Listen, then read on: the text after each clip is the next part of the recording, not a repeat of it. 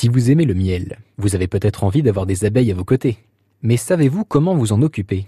Michel Bélanger, président de l'Association des abeilles mayonnaises, nous apprend à différencier les abeilles domestiques et sauvages. Alors, faut distinguer justement dans l'abeille domestique, hein, qui est donc euh, Apis mellifera, donc l'abeille dans sa catégorie qui est la seule à pouvoir faire de la réserve, parce que l'ensemble des autres abeilles sauvages et des autres insectes pollinisateurs, eux, ne font pas de réserve.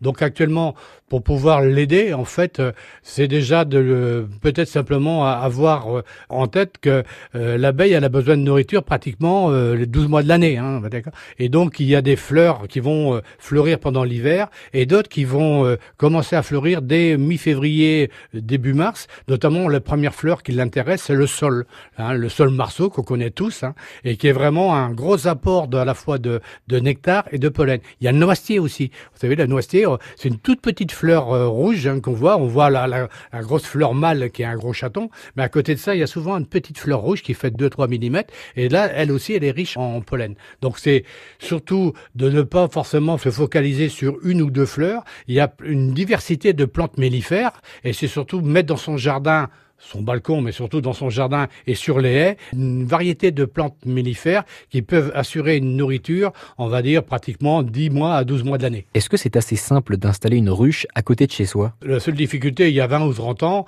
on mettait sa ruche au fond de son jardin et euh, on passait deux fois par an pour ramasser le miel. Mais actuellement, euh, compte tenu d'un certain nombre d'événements dont on parlera peut-être après, c'est plus du tout le cas.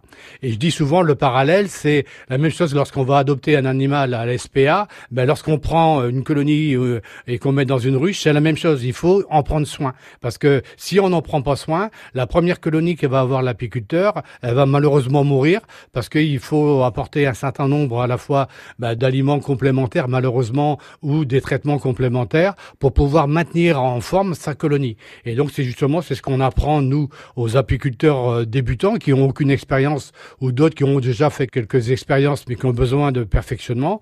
On a trois programmes de formation qui comprennent à la fois donc ces trois niveaux de formation, de 10 séances d'une demi-journée, plus une autre séance vraiment pour les apiculteurs perfectionnés pour leur apprendre à faire l'élevage de rennes. Michel Bélanger, président de l'association des abeilles mayonnaises, propose dans ses programmes de découvrir plus en détail l'apiculture.